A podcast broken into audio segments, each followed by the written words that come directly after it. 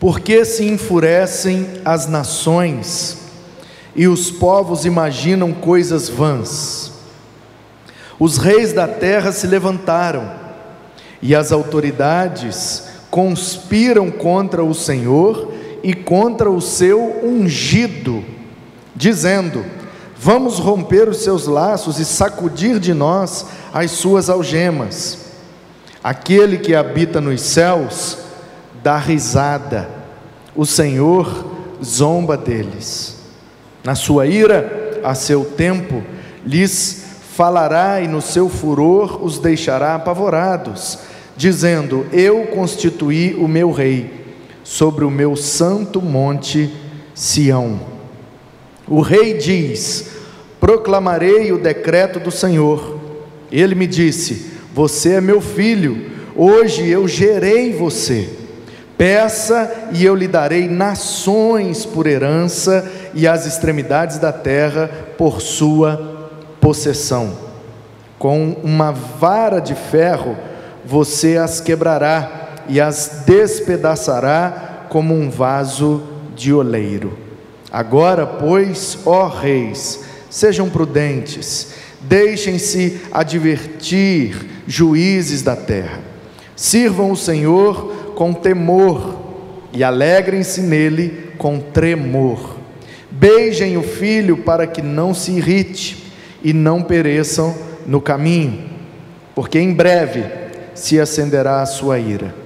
Bem-aventurados todos os que nele se refugiam. Amém.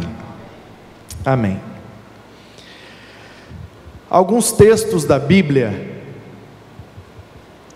revelam Jesus de maneira muito especial. Toda a Bíblia revela Jesus. Em todo texto bíblico tem como percebermos que o Filho de Deus, a promessa de Deus em enviar o seu Filho para nos salvar, pode ser percebida ao longo de toda a Bíblia, mas alguns textos são mais enfáticos, mais, mais claros em revelar a pessoa de Cristo, de Jesus, o ungido, o Messias de Deus. E esse salmo, ele quando foi composto, é claro que é bem provável que o seu compositor, que nós não sabemos quem é, é um salmo anônimo, mas é bem provável que o compositor desse salmo, o cara que escreveu a letra dessa música, ele não tinha ideia de como Deus estava usando ele para revelar a pessoa de Jesus. É bem provável que ele aqui falava do rei de Israel o ungido do Senhor, naquele momento e naquela perspectiva, era o rei, mas, mesmo falando do rei, ele aponta para Jesus, porque nós cremos que Jesus é o Rei dos Reis, Ele é o Senhor dos Senhores. Então, nós estamos agora em dezembro, por ocasião do Natal, refletindo nessa verdade: Jesus é a revelação do cuidado de Deus por nós. Quando Jesus vem à terra, quando Jesus nasce, e é isso que significa Natal, nascimento, então Jesus incorpora e encarna todo o cuidado de Deus por nós. Deus cuidou tanto de nós que ele entregou o seu próprio filho. E lendo a Bíblia, lá em Apocalipse e também em outros textos, a gente vai ver que tudo isso estava planejado e já era parte do propósito de Deus desde a fundação do mundo. Ou seja, antes de haver luz, houve cruz, porque nos planos de Deus, o seu filho já seria entregue para nos salvar, para nos redimir. Essa ideia de que Deus foi pego de surpresa quando o ser humano pecou e se rebelou contra ele, e ele precisou então de ter um outro plano. O plano A de Deus era colocar o ser humano ali no jardim e o ser humano iria se reproduzir, iria se multiplicar até povoar toda a terra, mas ele nunca ia se rebelar contra Deus. Ele foi criado em santidade, ele foi criado sem o pecado, então o ser humano iria se multiplicar e povoar toda a terra, e Deus teria uma grande família de filhos que jamais o desobedeceriam. Então a ideia que alguns têm e que é muito frágil essa ideia, é de que esse plano original de Deus foi quebrado pelo homem com o pecado, e aí Deus precisou então de um outro plano. E aí o plano B foi chamar o Noé. Então ele matou todo mundo no dilúvio e pegou só o Noé que era justo e íntegro, e a partir de Noé então ele iria refazer a humanidade e agora sim o plano daria certo. E aí ele teria uma grande família de filhos espalhados por toda a terra que nunca se rebelariam contra ele. Só que aí Noé, ao sair da arca, toma uns goró e fica meio chapado e sai pelado lá no meio da turma e já arruma uma confusão tremenda e amaldiçoa o filho mais novo, aliás, o do meio, né? O Cã. E aí a coisa se complica de novo. E aí Deus precisa de um outro plano. Aí o plano C, Deus então pega um homem que saiu de Ur dos Caldeus e foi lá para cima, e Deus então traz esse cara ali para a Mesopotâmia, para Canaã, e promete toda aquela terra para ele, e vai mantendo essa promessa até que ele mente, se acovarda, desobedece a Deus, e aí o plano vai por água abaixo. E aí Deus vai então fazer o plano D. O plano D é chamar o filho desse cara. E aí Deus chama o filho dele e com ele vai mantendo a promessa e vai abençoando e vai prosperando, mas só que chega um momento que ele imita o seu pai mente também e se acovarda também e aí se rebela contra Deus e desconfia de Deus e confia no seu próprio braço e aí então ele peca e aí vai por água abaixo, outro plano de Deus. Aí Deus precisa do plano é e, aí o plano é chamar o, um dos filhos desse cara, que é um que desejou ter uma experiência com Deus, teve o seu nome mudado, teve 12 filhos, e agora sim a família desse cara será a família de Deus que vai se espalhar por toda a terra. Mas aí esse cara também errou na criação dos filhos, errou porque teve um monte de mulher e tratou as mulheres diferentes, tratou os filhos diferentes e criou uma confusão na família. E um dos filhos dele foi até vendido como escravo por Egito. Aí o plano foi por água abaixo. Aí Deus então vem com o plano F, chama esse menino lá do Egito, faz ele virar governador, e aí o povo ali no Egito vai ser a grande família de Deus que vai povoar o Egito e depois vai se espalhar por toda a terra. Mas esse menino se rende à cultura egípcia e, e desobedece Deus, e depois ele traz os seus familiares lá para dentro. E aí fica um tempão sem ter como Deus executar o seu plano, porque ninguém queria saber de Deus, o povo só queria saber de trabalhar e viver bem no Egito. E aí, centenas de anos depois, uma mulher tem um filho, bota o menino no rio, e Deus fala: opa, então vamos lá, agora eu acho que vai dar para executar o meu plano F. Nem sei se é o F, é o G, é o H, já até me perdi. Né? E aí tira o menino do rio, leva para o palácio, aí leva esse menino para o deserto e tal, e esse menino é usado para levar o povo para a terra, e agora sim Deus teria uma família habitando em Canaã, e multiplicariam e seria uma família de Deus espalhada toda a terra, até que ele fica com raiva, dá uma cacetada na pedra, e aí ele some, ninguém vê, ele morreu, ninguém achou nem o corpo e aí o plano foi por água abaixo. Aí Deus escolhe o sucessor desse cara e chama ele, dá coragem, dá força, e ele vai, só que depois ele faz uma aliança com um povo inimigo e se dá mal, e aí o plano vai por água abaixo. Aí Deus vai levando, chamando os juízes, depois os profetas, e aí A, B, C, D chega no, no Z. Aí o Malaquias é o plano Z.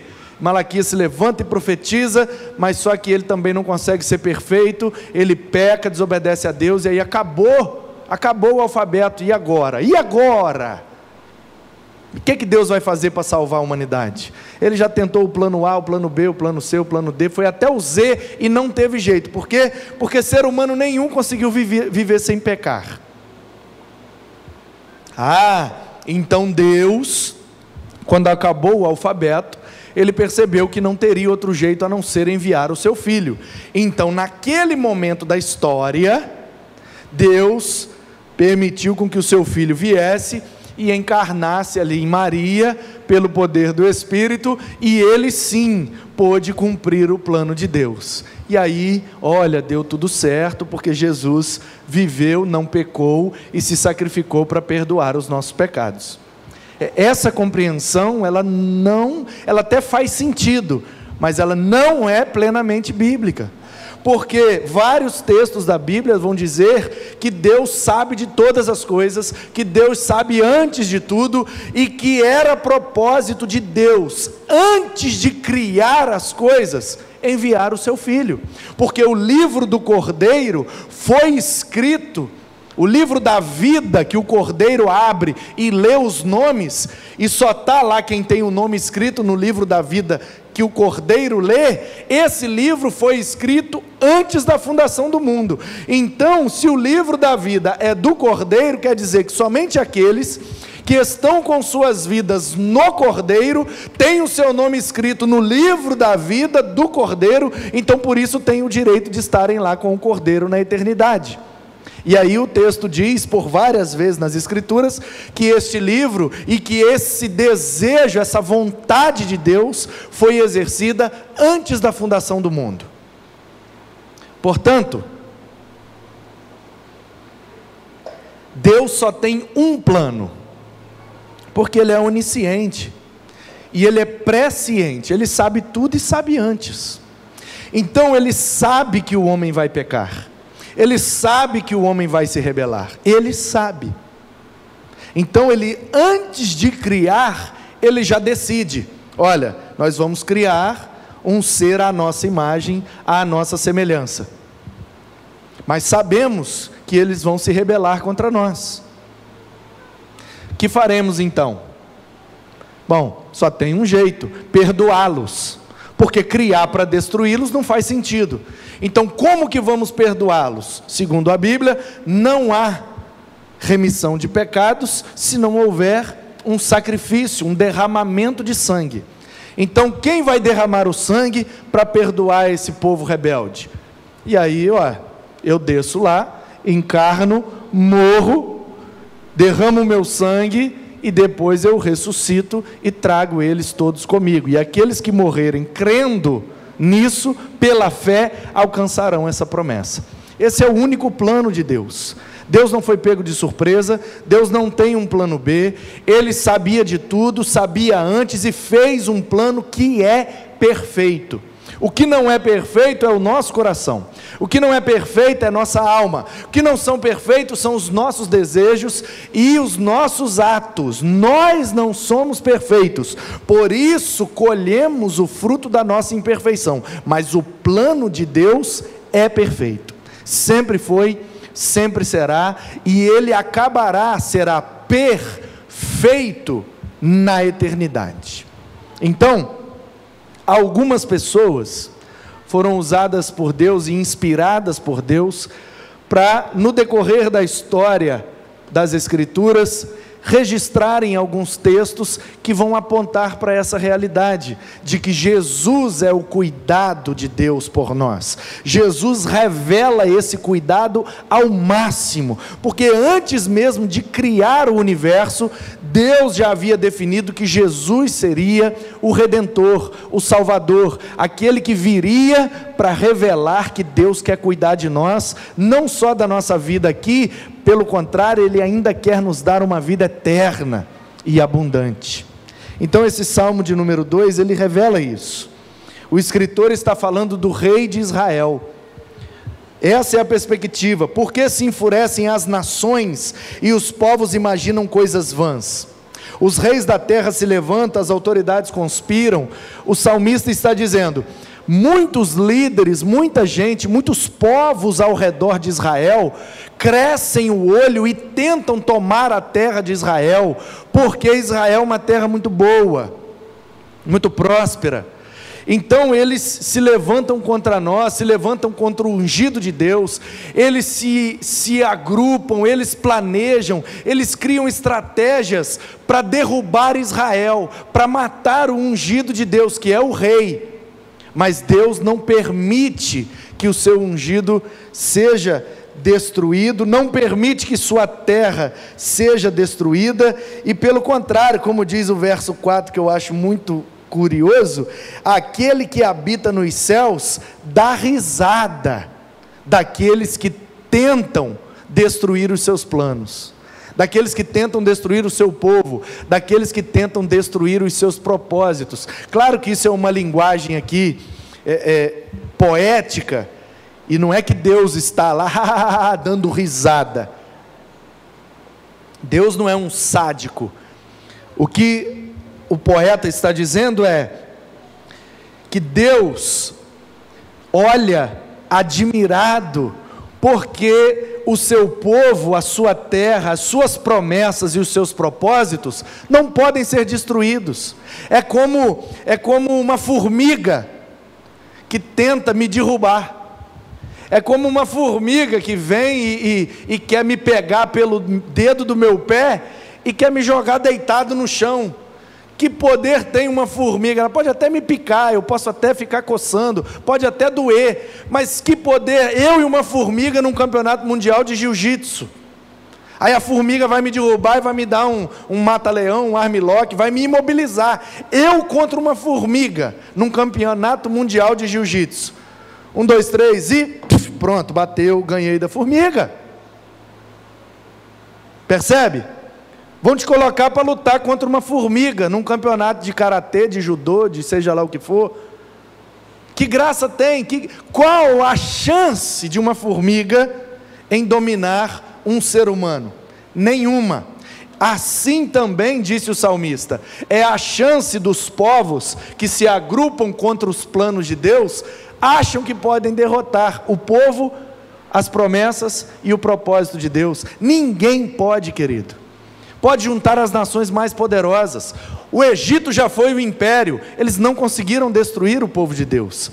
A Assíria já foi império, não conseguiram destruir os propósitos de Deus. A Babilônia já foi império, não conseguiu derrotar o povo do Senhor. Aí depois os gregos foram império, também não conseguiram extinguir o povo de Deus da face da terra. Depois os romanos e o povo de Deus continuou lá. Eles derrubaram muros, eles derrubaram templos, eles mataram muita gente, eles oprimiram, escravizaram, fizeram de tudo. Mas o povo de Deus permaneceu lá. Por quê? Porque maior é o que está em nós do que o que está no mundo. Se Deus é por nós, quem será contra nós?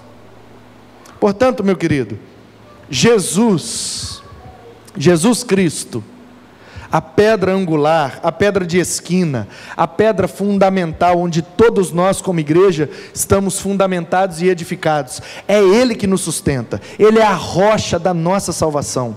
Uma casa construída na areia, a tempestade pode até derrubar, mas uma casa construída na rocha, pode bater a tempestade que for. Portanto, quando nossa vida está firmada e guardada em Cristo, não tem inimigo que nos derrota, não tem dificuldade que nos desanima, não tem nada que nos para, porque o Senhor revela o seu cuidado por nós em Cristo. Portanto, nenhuma condenação há para os que estão em Cristo Jesus. Jesus é a revelação máxima do cuidado de Deus. Ele cuida da gente de várias formas, mas em Cristo, Ele cuida de nós eternamente. Para todos sempre, em Cristo estamos guardados, estamos livrados, estamos protegidos, estamos refugiados, estamos abençoados, porque Cristo é a nossa rocha, a nossa salvação. A quem temeremos? De quem nos recearemos? Não há, não há nenhuma nação que pode destruir a nação de Deus, portanto, não há nada neste mundo que pode destruir a nossa segurança em Cristo, porque foi Deus quem o constituiu rei sobre o monte Sião, e ele diz: Proclamarei o decreto do Senhor, e ele disse ao seu filho: Você é meu filho, hoje eu gerei você, peça e eu te darei as nações por herança. Então, isso aqui tem três perspectivas, gente. A primeira perspectiva é a do rei. Deus está dizendo para o rei de Israel: Você é o meu filho, eu escolhi você, eu que gerei você, eu que criei você, portanto, fique firme. Qual a guerra que você quer vencer? É só você falar comigo que eu te dou a vitória. Deus está falando para o rei: não tenha medo, porque eu criei você, eu vou dar conta de proteger você. Na segunda perspectiva, Deus está falando para Cristo. Jesus é o Filho de Deus, ele o gerou, portanto, peça às nações e eu te darei. E Jesus disse: Ide por todo mundo e pregai o Evangelho a toda criatura. E no Apocalipse é revelado que lá na eternidade, em torno dele, estarão povos de toda raça, de toda tribo, de toda língua e de toda nação, porque o Pai prometeu para o Filho que daria para ele de todas as nações. Portanto, Deus está falando com o rei, Deus está falando com o seu filho unigênito, que é Cristo, mas Deus também está falando comigo e com você. Você é filho de Deus? Você é filha de Deus, então você também está aqui. Porque você é meu filho, hoje eu te gerei. Isso é verdade para o rei, que o salmista escreveu, mas isso também é verdade sobre Jesus, que é o a revelação messiânica aqui, mas isso também é verdade para mim e para você, porque a palavra de Deus é viva e ela é verdade no tempo do rei que leu isso aqui ou que ouviu essa música, é verdade no tempo em que Cristo nasceu e é verdade no nosso tempo. Portanto, é verdade que o rei de Israel era filho de Deus, gerado por Deus, e Deus cuidou dele. Também é verdade que Jesus é filho de Deus. Deus gerou Jesus e cuidou de Jesus o tempo inteiro. E também é verdade que Deus é o nosso Pai. Ele nos gerou, ele nos criou, portanto, ele cuida de nós e continuará cuidando por toda a eternidade. Dá um amém aí, meu irmão. Então, meu querido, peça, peça e eu te darei as nações por herança. Ei, ei, voltou, obrigado. Peça. Peça e eu te darei as nações. Ah, pastor, o que que Deus está falando então comigo? Que eu que eu vou ser tipo um imperador, vou ser dono de vários países? Não, você está pensando na perspectiva errada. Isso aqui é literal para o rei. Isso aqui é teológico para Jesus. E isso aqui é espiritual para nós. Espiritualmente falando, peça e eu te darei as nações. Peça e eu te darei as nações. Quantos e quantos filhos de Deus não oraram? Senhor, salva o povo da China, salva o povo da Coreia, salva o povo de não sei que país. E nós nos organizamos, e nós treinamos, e nós enviamos, e nós temos hoje como igreja espalhada por toda a face da terra, gente de toda tribo, toda raça, toda língua e toda nação. Por quê? Porque é a promessa de Deus que a sua igreja estaria espalhada por todas as nações. Portanto, meu querido, a pergunta é: um Deus que disponibiliza para nós todas as nações, o que é que ele pode nos negar? Se você precisar do cuidado de Deus em qualquer esfera, em qualquer área da sua vida, assim como Ele cuidou dos reis, assim como Ele cuidou de Cristo, Ele vai cuidar de você em todas as suas necessidades, em todas as suas dificuldades e em todas as suas promessas. Ah, Deus me prometeu isso, mas está difícil. Ele está cuidando. Ele está cuidando, mas está demorando, às vezes é o propósito, é de propósito que está demorando, porque tem promessa que se você alcançar de forma imatura, você não tem condição de mantê-la. Portanto, Deus de propósito, faz com que algumas promessas demorem, para que quando elas cheguem em nossas vidas, a gente as receba com maturidade, e aí a gente mantém por toda a eternidade. É como uma criança, é como uma criança que recebe um milhão de dólares em suas mãos. Tem coragem? Pegar um milhão de dólares e dar na mão do Vicente para ele brincar? ele vai rasgar, ele vai rabiscar, ele vai jogar dentro do vaso, ele vai jogar na rua, ele vai dar para os outros, ele vai pintar e vai bordar com esse um milhão de dólares. Não sabe lidar, não está no tempo ainda, meu irmão. Não é prudente, não é sábio dar um milhão de dólares na mão de uma criança. Assim também, Deus não dá das suas melhores promessas, porque a gente ainda não atingiu o nosso melhor momento. Algumas coisas vão nos alcançar quando nós tivermos alcançado a maturidade para receber. Assim como foi com os reis, assim como foi com Jesus, também acontece conosco. Alguns reis perderam porque não tiveram maturidade suficiente para fazer o que tinham que fazer. Jesus precisou esperar os 30 anos para começar o seu ministério e morreu aos 33 e alguma coisa. Assim também nós precisamos esperar para começar a viver algumas coisas em Deus. E ele revela esse cuidado em Jesus, e em Jesus ele nos revela: há um momento para todas as coisas. Por que é que Jesus não mandou, por que é que Deus não mandou o seu filho em Jesus logo lá no Éden? Por que que depois de Gênesis 3, o capítulo 4 de Gênesis já não é a descida de Jesus ali. Por que, que a Eva já não engravidou do Espírito logo e Jesus nasceu lá no Éden já resolveu o problema logo, né? Você nunca pensou isso?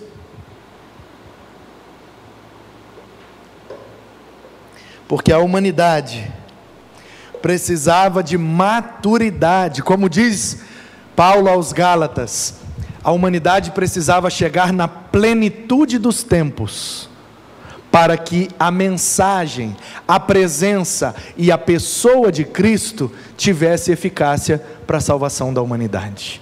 Talvez Adão e Eva naquele momento não saberiam lidar com a redenção que estaria vindo em Cristo. Mas no momento em que ele veio, com o Império Romano, com a língua grega dominando, com as rotas comerciais, com tudo que envolvia o momento que Jesus nasceu, a gente percebe realmente Deus não atrasa, Ele faz tudo no momento certo. Assim como em João 11, ele saiu de Betânia, Lázaro ficou doente, mandaram avisar e ele falou: Pode deixar que eu estou indo. Mas não foi. Passou um tempo, Lázaro morreu e Jesus não chegou. Passou um dia, passou dois dias, passou três dias e ele não apareceu. Até que no quarto dia lá vem ele. Poxa vida, se ele iria ressuscitar mesmo Lázaro, por que é que ele não chegou antes e curou logo ele? Porque se Jesus cura o Lázaro sem ser daquela maneira como ele ressuscitou, Betânia jamais seria impactada pelo poder de Deus. Porque ele diz no versículo 42 de João 11: Pai, obrigado por ter me ouvido, graças te dou. Aliás, tu sempre me ouves, mas fizeste assim, para que em Betânia creiam que tu me enviaste.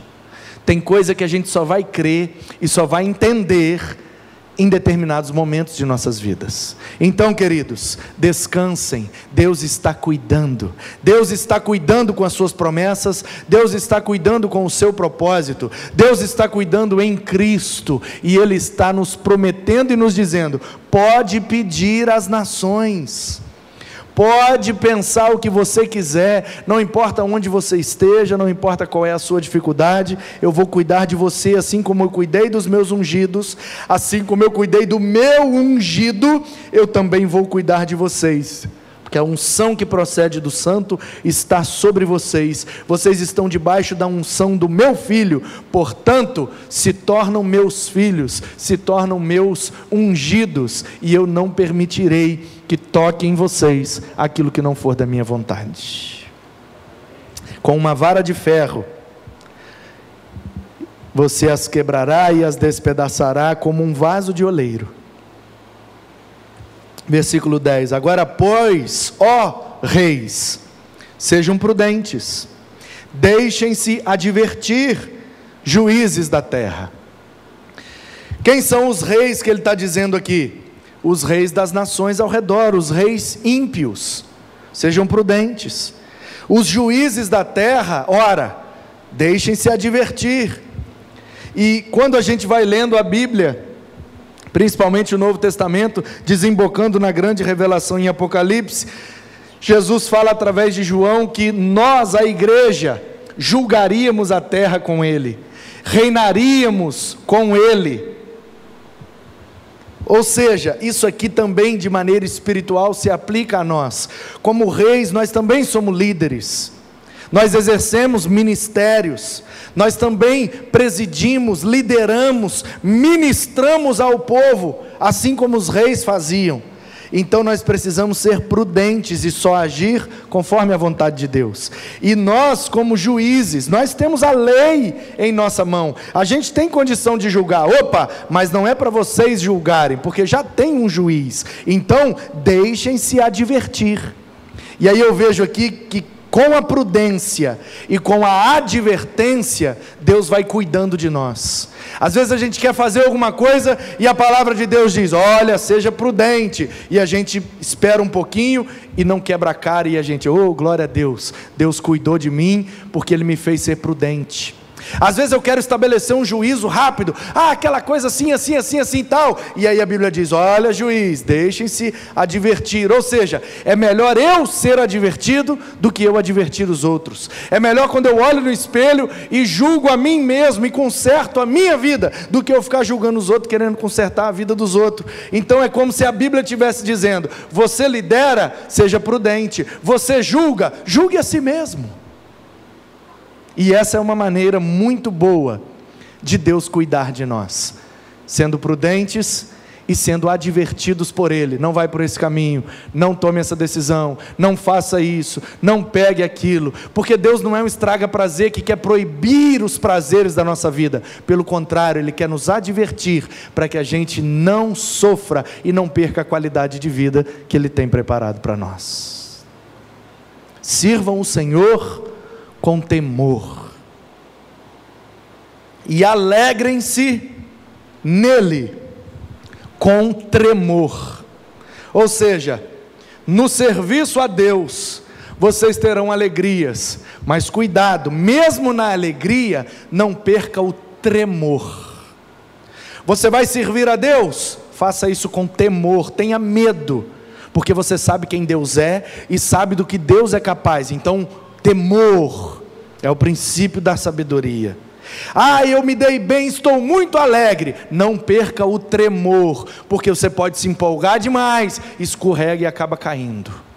Então não perca de vista quem Deus é, o que Deus pode fazer. Se for servi-lo, com temor, se for se alegrar, com tremor. Não esqueça que você só está de pé porque você está sobre a rocha da sua salvação. Não pense que a sua vitória vem por você, não pense que é você que faz as coisas, mas é Deus quem faz por você. Então não perca o temor e não perca o tremor. Deus está vendo no controle e julgando todas as coisas. Beijem o filho para que não se irrite e não pereçam no caminho, porque em breve se acenderá a sua ira. O salmista está dizendo: aqueles que não se aproximam do rei com um beijo sofrerão a ira do Senhor, porque nos costumes desse tempo e até hoje na monarquia, todos que se aproximam do rei, o rei então estende e eles beijam, no sentido de pedir a bênção daquele rei, de que estão em, em unidade, em união, em submissão e lealdade àquele rei, dava-se um beijo para comprovar da sua lealdade. É como se o salmista estivesse dizendo: Olha, cuidado vocês que se aproximam do rei sem o desejo de beijá-lo, porque em breve a ira de Deus será derramada e vocês podem tomar um grande prejuízo. Isso é o salmista falando para aquele tempo. Em Cristo é a mesma coisa.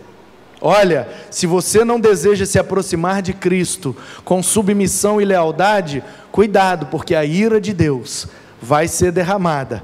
E quando ela se acender e for derramada, talvez não dá mais tempo de procurar e querer beijar e querer se submeter. Então, bem-aventurados todos os que nele se refugiam. Ou seja, é bem-aventurado, é bem-sucedido, é mais do que feliz aquele que sempre se aproxima do Filho de Deus, com desejo de submissão e lealdade, porque quando a ira de Deus for derramada, estaremos refugiados em Deus, e Deus vai cuidar de nós, e a sua ira não vai nos alcançar para a perdição.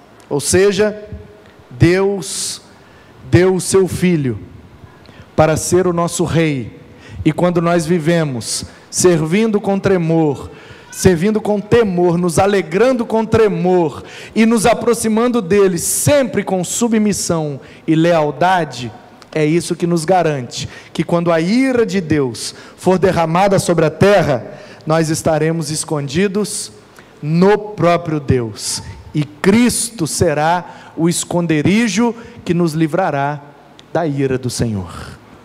Porque aqueles que estão em Cristo, a ira de Deus não os alcança mais.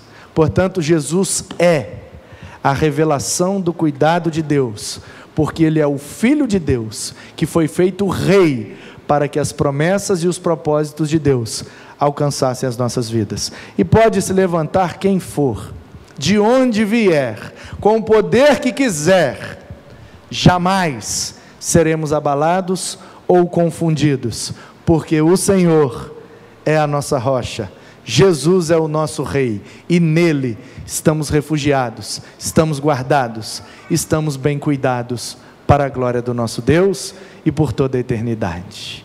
Aleluia! Louvado seja Deus, porque em Jesus cuidou de nós, cuida de nós e cuidará de nós por toda a eternidade. Amém.